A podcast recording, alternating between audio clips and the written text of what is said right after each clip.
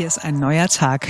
Es ist ein Freitag, was schon auf jeden Fall sehr, sehr gut ist, weil ja dann fast Wochenende ist.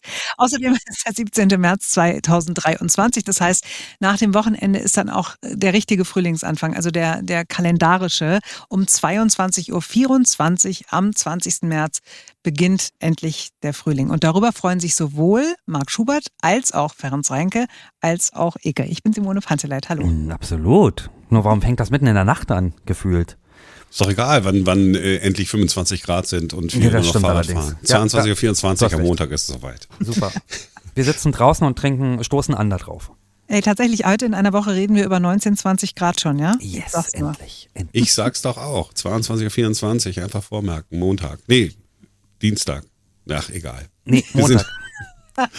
wir sind heute, kurz vom Wochenende, nochmal kurz im Gesundheitswesen äh, unterwegs. Von streikenden Pflegekräften haben wir in den vergangenen Monaten sehr viel gehört. Auch Ärzte sagen, in ihren Praxen ist das Maß voll.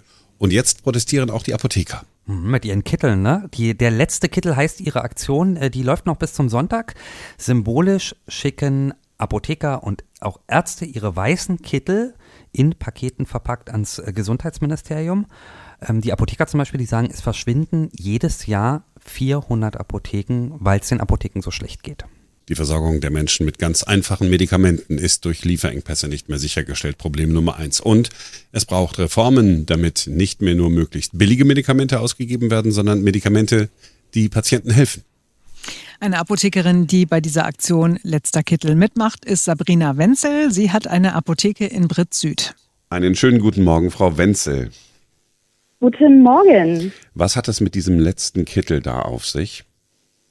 Ja, also der letzte Kittel ist eine Protestaktion, ähm, die die IG Med, das ist quasi die Gewerkschaft der Ärzte und die freie Apothekerschaft, was unsere, naja, relativ neu gegründete Gewerkschaft in Anführungszeichen ist, als auch ähm, alle anderen Berufe, die in irgendeiner Art und Weise mit Gesundheit und Heilpflege äh, zu tun hat, in, ja, ins Leben gerufen wurde, um darauf aufmerksam zu machen, wie desolat eigentlich momentan unser Gesundheitssystem äh, ist und auch äh, weiter runtergespart wird tatsächlich und das schlussendlich dann tatsächlich beim Patienten ankommt, der eben nicht mehr ausreichend versorgt werden kann. Obwohl wir in so einer Wohlstandsgesellschaft leben, ähm, wird es einfach immer weniger. Ja, wir hören von Problemen aus dem Gesundheitswesen. Also äh, in der Pflege läuft es nicht gut. Ähm, bei Ärzten gibt es Überlastungssyndrome. In Kliniken hören wir seit Jahren, es läuft einfach nicht richtig, es läuft nicht gut. Aber ehrlich gesagt habe ich gedacht, ach, den Apotheken, ich meine, das ist ja wie eine Gelddruckmaschine in der Apotheke zu haben. Ist ja so ein Klischee. Ist das völlig falsch? Ja, das ist, ähm, ich möchte jetzt nicht sagen, leider nicht mehr so, aber es ist wirklich schon seit seit vielen, vielen Jahren nicht so, dass äh, wir uns die Taschen mit Geld vollstopfen, sondern schon auch in den Betrieb investieren, weil wir eben für den Patienten da sein wollen und äh, ja weiter das Gesundheitssystem mit aufrechterhalten wollen. Wir sind ein wichtiger Bestandteil, eine große Säule des Gesundheitssystems und wir haben ja auch unsere Kosten. Es ist ja nicht so, dass wir die Medikamente geschenkt bekommen oder dass wir den Strom geschenkt bekommen oder dass wir Personal geschenkt bekommen. Wir haben hochqualifiziertes Fachpersonal, was immer da ist, 24 Stunden, sieben Tage die Woche, immer für den Patienten da ist, alles für den Patienten tut, sei es ähm, Rezepturen anfertigen, sei es ähm, Rücksprache mit dem Arzt halten, gerade jetzt in dieser Zeit, wo eben so starke Engpässe von Arzneimitteln sind, rufen wir für jedes zweite Rezept in der Arztpraxis an, weil wir das Rezept ändern lassen müssen und Alternativen vorschlagen müssen, mit dem Arzt Alternativen finden müssen, damit der Patient vernünftig versorgt werden kann.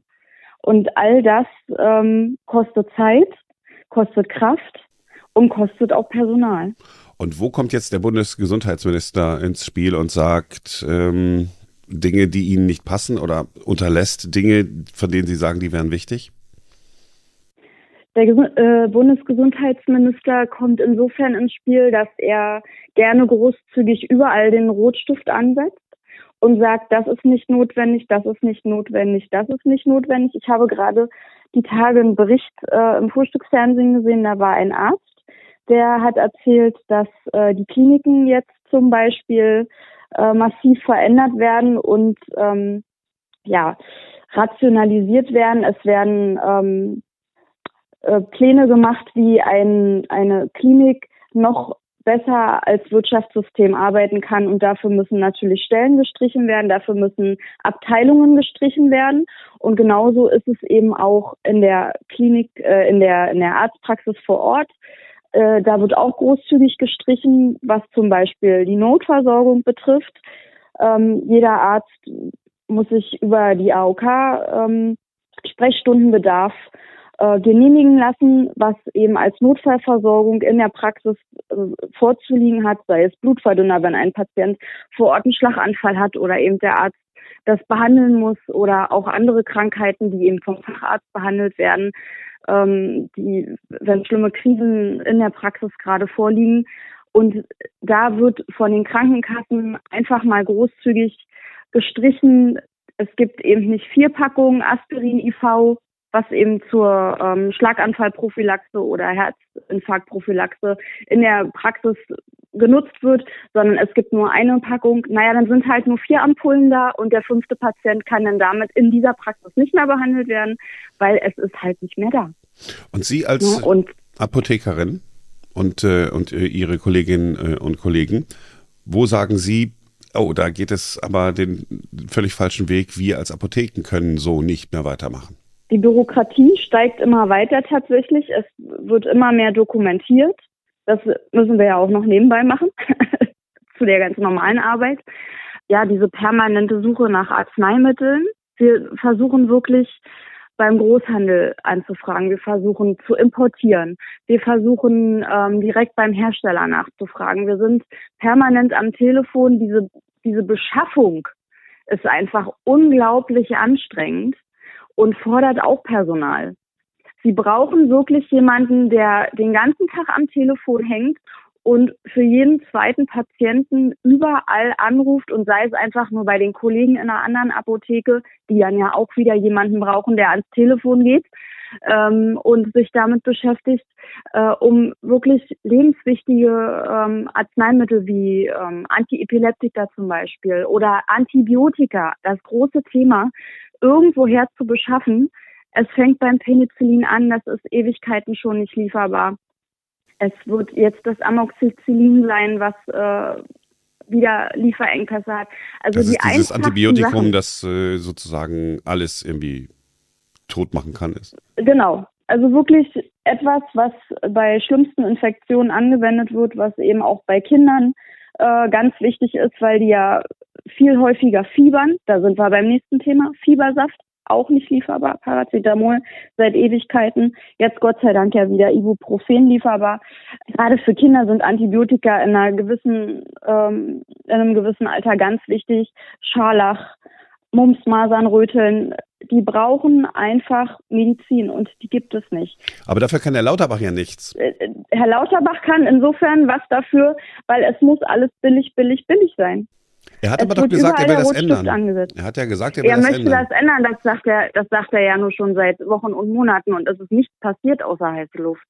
Es ist nichts passiert. BASF, ein ganz großer Konzern in Deutschland, großer Arbeitgeber, hat jetzt ähm, über 2000 Mitarbeiter entlassen müssen, weil auch da nichts passiert ist. Die werden nicht unterstützt und damit fallen Rohstoffe weg, es fallen Filter für die Industrie weg und das hat auch wieder Auswirkungen auf die Apotheke, weil wir keine Arzneimittel bekommen. Das ist, da fängt schon an. In der Industrie, wo äh, keine Unterstützung stattfindet, können keine Arzneimittel und keine äh, Grundstoffe hergestellt werden und damit können wir nichts besorgen und nichts abgeben.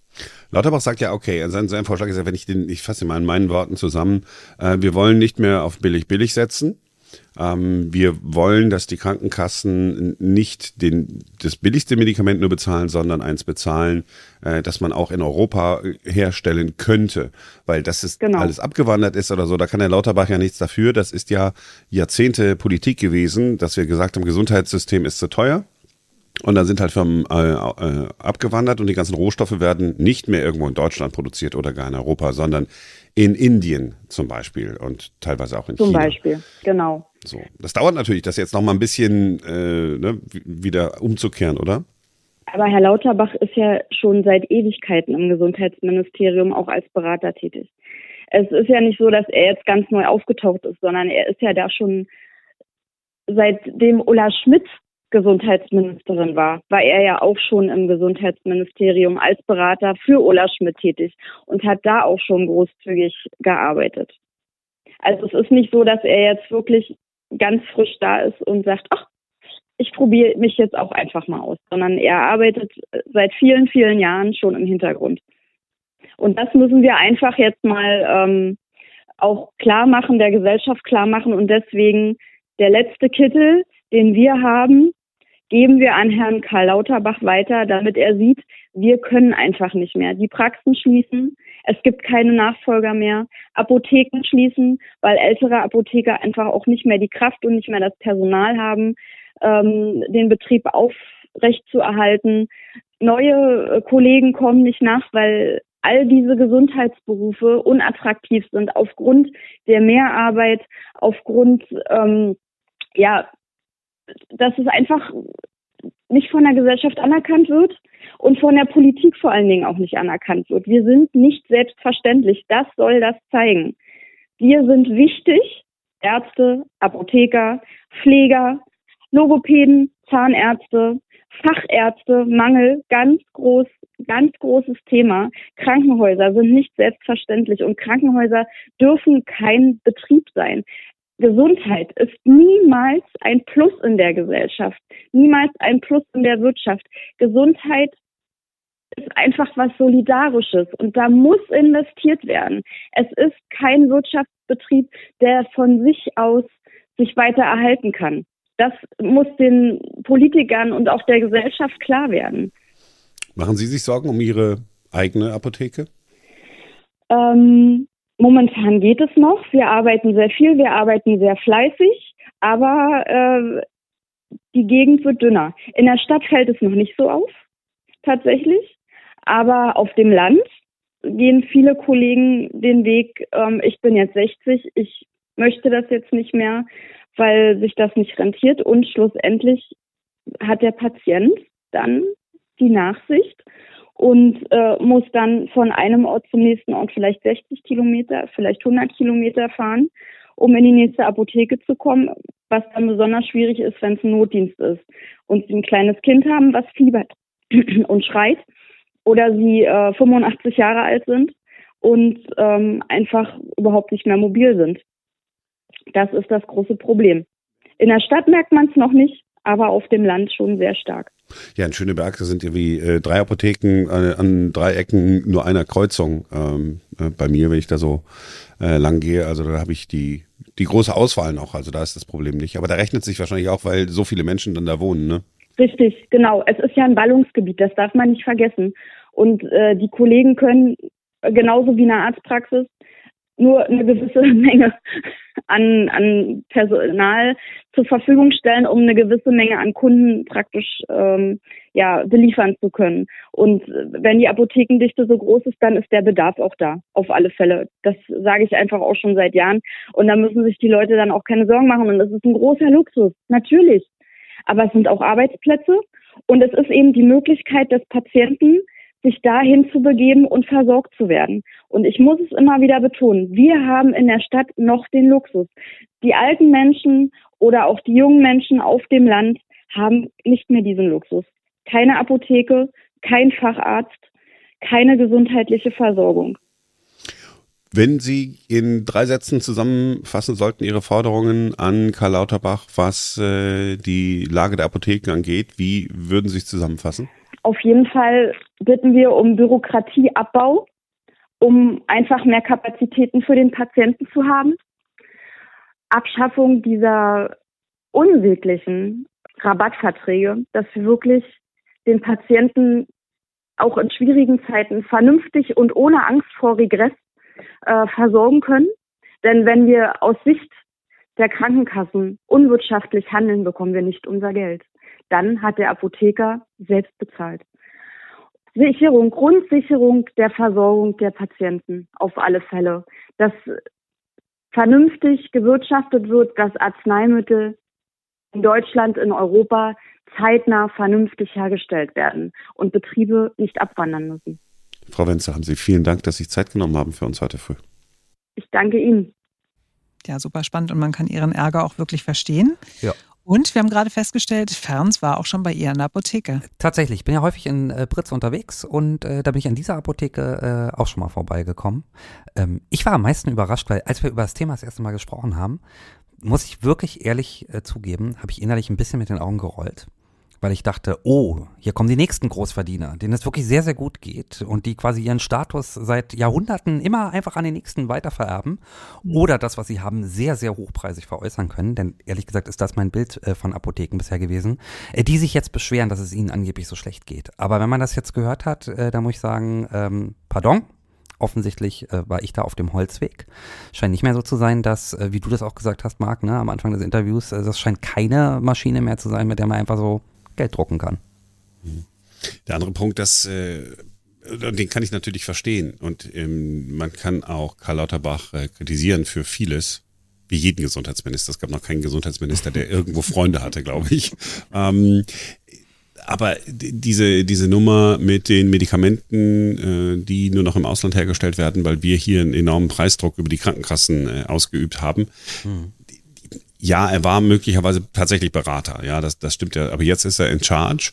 Oder hat ja im äh, vergangenen Jahr, Ende vergangenen Jahres, hat er ja auch gesagt, okay, ich habe das äh, Problem erkannt. Ähm, ich möchte nicht mehr, dass äh, die, die Kassen solchen Preisdruck ausüben. Äh, für bestimmte Medikamente ähm, gibt's jetzt mehr Geld und das ist dann sozusagen der Auslöser hoffentlich, dass Medikamente auch wieder in Europa oder vielleicht sogar in Deutschland hergestellt werden.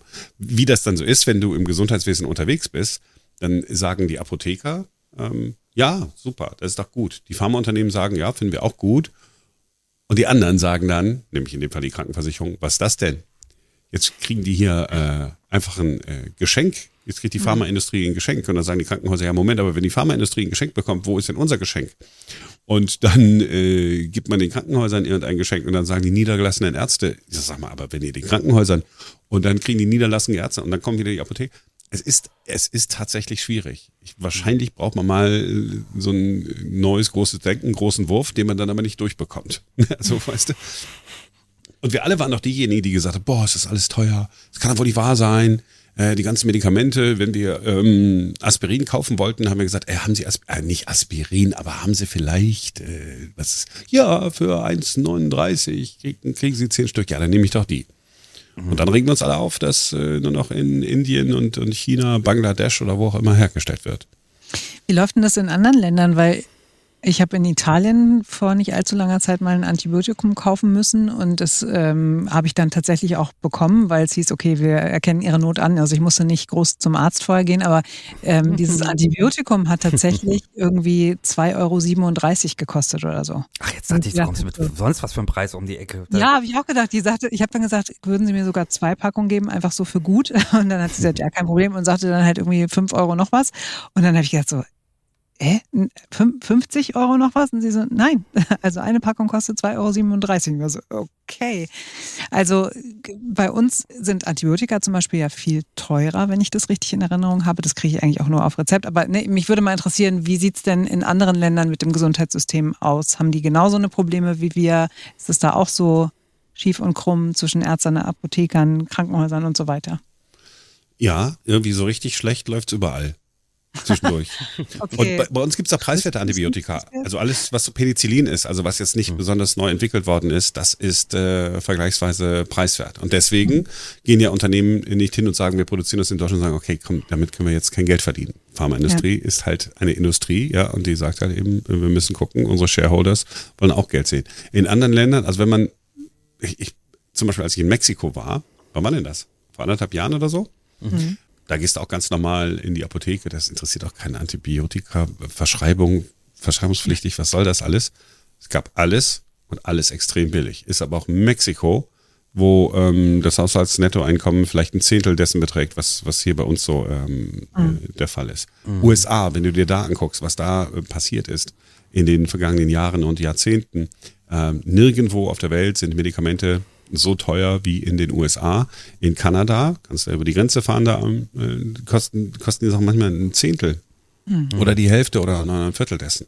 Großbritannien, Gesundheitssystem, also äh, kurz vorm Kollaps, NHS, äh, immer mal wieder.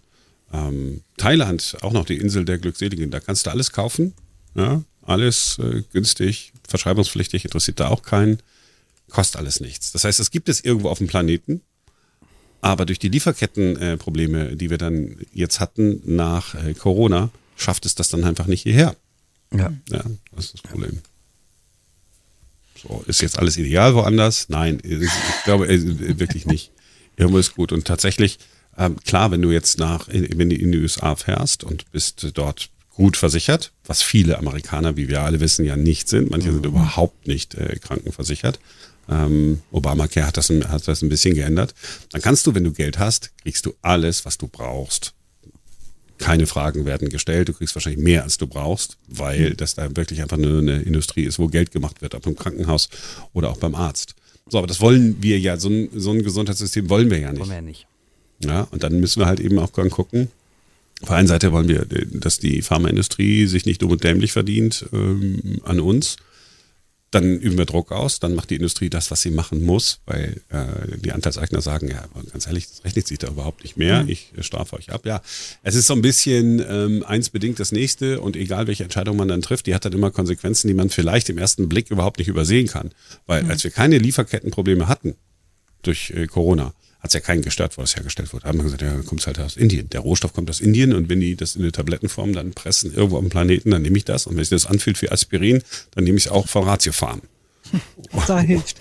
ja, so, und, und jetzt uh, funktioniert es nicht mehr und jetzt muss von jetzt auf gleich dann alles ähm, geändert werden und dann haben wir einen Schuldigen und das ist dann eben Gott sei Dank gibt es diese Position, der Gesundheitsminister oder die Gesundheitsministerin. Ja. Undankbarer Job. Niemand von uns würde diesen Job gerne machen. Nee. Es ist völlig egal, wie viel man dafür bekommt. Aber also, es hat ihn ja niemand gezwungen. Augen auf bei der Berufswahl. Das stimmt wiederum. Oh, das hat Simone lange nicht gesagt. Mit dem Augen auf bei der Berufswahl? Mhm könnte auch mal wieder sagen, dass ich ja Polizistentochter bin oder auch Beamtentochter oder sehr preußisch erzogen wurde. ich habe so ein Repertoire. Mhm. könnte ja, ein bisschen genau. was, was, rausholen. Sag uns doch lieber, wo du am Wochenende hingehen willst.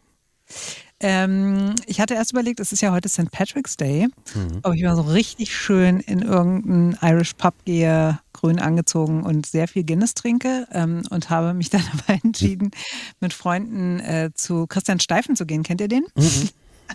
Nee. müsst, ihr, müsst ihr mal googeln. Der macht so, er, er nennt sich äh, The God of Schlager. Oh, und macht so, das klingt auf jeden Fall nach so äh, Dödelmusik. Es ist auf jeden Fall ein Künstlername. Wenn man ihn sich mal auf der Zunge zergehen lässt, dann versteht man auch warum. Ähm, und er macht äh, aber sehr, sehr lustigen, sehr, ist so, so trashig, aber sehr schlau. Also ist wirklich intelligenter Comedy-Schlager. Und einen Abend lang kann man sich das sehr, sehr gut äh, anhören und mhm. ein bisschen feiern und gute Laune bekommen. Sehr schön. Hm. Ja, bin ich leider verhindert. Aber ich weiß noch nicht warum. So, dann erzähl doch aber auf jeden Fall mal nach dem Wochenende, wie es war. Das werde ich auf jeden Fall tun. Wenn ich dann wieder sprechen kann, wenn ich nicht so heiser bin, weil ich schon die ganze Zeit da sehr laut mitgesungen habe, ah. dann werde ich es erzählen. Das wäre gut. Jedenfalls bist du nicht voll wie eine Rakete, ähm, weil du in einem Irish Pub sein musstest. Das so. Du trinkst ja sowieso äh, responsibly, ja, da muss man sich ja bei dir keine Sorgen machen. Ist in Berlin nicht auch das Problem, dass du in den Irish Pubs eigentlich gar keine, also dass du da auf jeden Fall, also was du nicht triffst, sind Iren, sondern eher so Gruppen, große Gruppen von jungen Männern die sich dazu entschieden haben, zwischen den verschiedenen Irish Pubs hin und her zu ziehen und dabei sehr laut zu sein. Zumindest ist, ist das, was am hackischen Markt so abgeht. Also ich war das letzte Mal im Europa Center in einem Irish Pub und das ist ungefähr 20 Jahre her, vielleicht sind es auch schon 25 Jahre, man weiß es nicht genau. Auf jeden Fall, ich kann es dir nicht sagen. Vielleicht ist es so, aber ich werde es heute auf jeden Fall nicht rausfinden. Okay. Ich war da mit meinem Kumpel Sebastian im letzten Herbst, genau in diesem Irish Pub da unten im Europa Center. Ich muss sagen, es ist eigentlich ein super cooler Pub. Wirklich. Es fällt kein Tageslicht rein, weißt du, das ist ein echter Vorteil, wenn du äh, Bock hast auf ein, auf ein Bierchen, dann denkst du nicht so, ah oh Gott, es war hell, als wir hingegangen sind, jetzt schon dunkel, sondern trinkst einfach weiter. Und oh. schlechtes Gewissen. Ja, jetzt, ja, jetzt müsst ihr mir noch, jetzt müsst ihr mir noch so komisch gesundbeterisch daherkommen. Ich kenne euch beide doch. Ja? Nein, es ist, also ich, ich finde, das ist eine der coolsten äh, Irish Pubs, auch so schön groß und so. Und die mhm. haben auch noch, ich weiß, ist jetzt auch, ah, das ist so Yesterday, ist noch so ein Raucherabteil, wo man sich reinsetzen kann und dann äh, nach äh, Nikotin riecht, so wie man es. Dann früher. weiß ich ja schon, wo wir nächste Woche mal hingehen. Zu dritt nach der Sendung. Also. Ja, Simone. Genau. Spät nach der Sendung. Ja, ist jetzt nach der Sendung, aber früh ins Bett, weil ist ja dann schon wieder Sendung. Ja, ja, können wir ja mal drüber nachdenken. Können wir äh, mhm. dann diskutieren. Das machen wir ähm, ganz privat und ganz alleine und sprechen das dann am Montag. ähm, das war's nämlich für heute. Äh, wir sind am Montag wieder für euch da, denn dann ist wieder ein neuer Tag und wünschen euch natürlich ein schönes Wochenende. Ciao, ciao. Tschüss.